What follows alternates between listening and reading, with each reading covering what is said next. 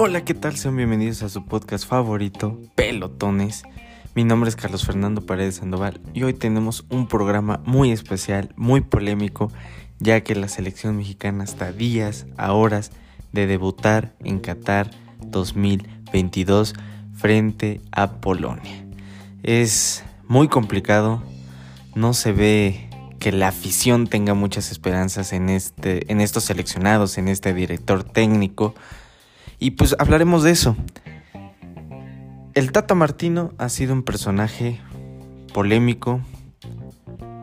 Sus detractores han tenido muchos cuestionamientos, entre ellos analistas, exfutbolistas, obviamente mexicanos, pero hay que decir que todos los directores técnicos que han pasado por el Tri, que han estado en los mundiales, se han quedado en octavos de final.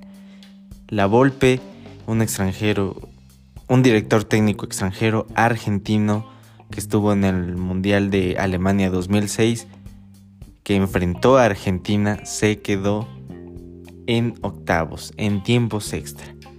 Y los demás, igual mexicanos, han estado en las mismas instancias. Se ha aclamado mucho al Pío Herrera por lo que generó, pero también hay que decirlo, se quedó en octavos, no avanzó más del no avanzó al quinto partido, a ese anhelado quinto partido.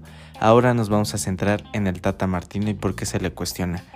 Al principio de su proceso dieron muchos resultados positivos, la selección mexicana jugaba bien al fútbol, entre comillas, porque también había cuestionamientos, había señalamientos de, de su modo de juego. Un 4-3-3 que no cambia. Y después en dos finales frente a su similar de Estados Unidos las perdió. Es ahí donde se le empieza a criticar, donde muchos jugadores también eran son responsables, eran responsables porque no tenían un buen rendimiento y en cambio el Tata Martino los llamaba.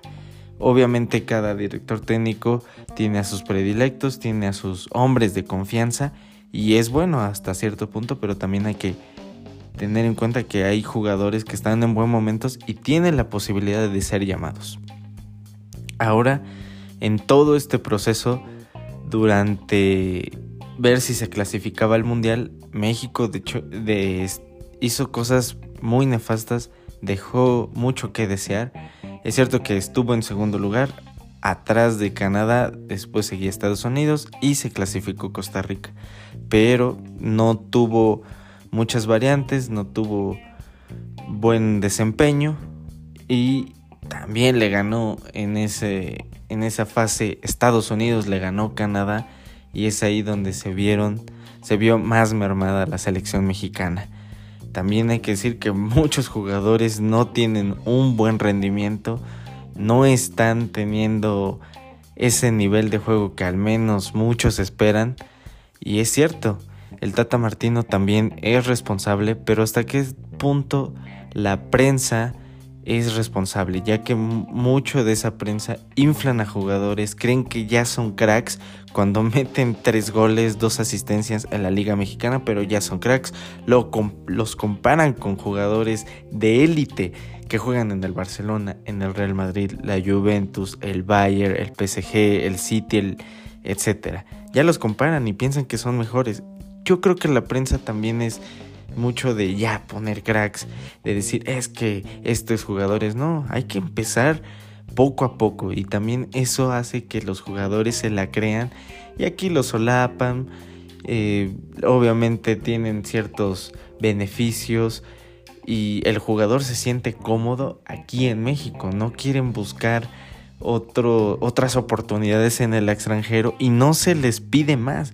Por eso es que el jugador mexicano no tiene esa mentalidad de querer crecer y lo vemos como un Cristiano, un Messi, que ellos obviamente tienen el, el don del juego, ese potencial, pero también el mexicano puede tenerlo, pero no es que no quiera, es que no se la cree y aparte la prensa, vuelvo a repetirlo, es donde ahí está metida. Ah, desde mi punto eh, particular, creo que sí está muy mal eso. La prensa tiene que tener criterios y saber hasta qué cierto punto empezar a darle el beneficio al jugador. Hay jugadores buenos, claro que sí, pero tenemos que tener en cuenta en que no son cracks, son buenos jugadores. Cracks es de verdad que la rompan en la Liga Mexicana, que anoten 10 goles, dos asistencias. Ya no, dos asistencias, ya no pedimos 15 goles, porque eso quedó en temporadas pasadas donde teníamos a un Sartodino Cardoso que es extranjero, donde un Omar Bravo que metía 14 goles, 13, ahora ya no. Ahora ya nada más se les pide 3 goles, 5 asistencias. Yo sé que el juego el jugador te puede dar más. Pero también tenemos que tener bien balanceado esos criterios de dónde podemos llamar los cracks, buenos jugadores o solo medianos, porque es muy irregular los jugadores mexicanos y aparte no están en, en equipos élites, la verdad. Irving Lozano está en un Napoli que sí lucha en la Serie en una liga italiana donde siempre está en tercer lugar en estos últimos años, pero también es muy irregular el Chucky Lozano. Hay que decirlo, a muchos no les va a gustar, pero solo es veloz. De ahí no te puede aportar más. A veces un buen centro, pero no es alguien táctico. Raúl Jiménez no está pasando por un buen momento. Edson Álvarez es el mejor sin duda. Es un contención muy bueno en donde él si quiere y se le ve la mentalidad va a poder estar en un mejor equipo. Ahora tenemos que exportar más, pero también de dónde de que a veces quieren los equipos mexicanos, los clubes mexicanos 15 millones, no, no te lo, no te los van a pagar. Prefieren mejor un argentino que a lo mejor te lo venden en 6, pero saben el nivel que te puede dar los argentinos, los brasileños, en sí los sudamericanos. Pero hay que tener mejores objetivos. También ahí vienen los directivos de la selección mexicana. De verdad tienen que tener un buen plan desarrollar eh, esas estrategias para que sea una liga competitiva, para que los jugadores mexicanos de verdad tengan esas, esa, esa hambre de querer progresar. Yo sé que el fútbol es algo irrelevante de lo relevante, porque ayuda a muchas personas, pero también no te puede aportar más allá, es un simple juego. Pero estamos abordando el tema de la selección.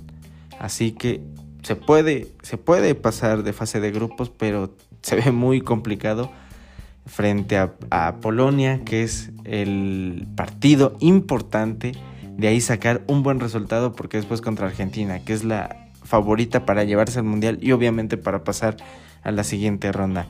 Así que Tata Martino tiene mucho trabajo, los jugadores también tienen que tener no solo la fe, sino de verdad entrenar y creer que son los mejores para que a superarse.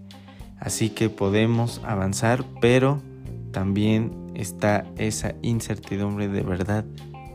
Si no hacen un buen papel, el Tata Martino se tiene que, que ir de la selección y muchos jugadores tienen que ser sus últimos partidos porque tiene que haber un cambio generacional y es urgente ese cambio nos estamos quedando atrás. Muchas elecciones ya están dando ese paso. Lo vemos con Estados Unidos, lo vemos con Canadá, lo vemos con otras elecciones, obviamente europeas, pero México tiene que dar ese golpe de calidad. Se puede, pero es complicado. Así que si les gustó, denle un like y nos vemos para la próxima.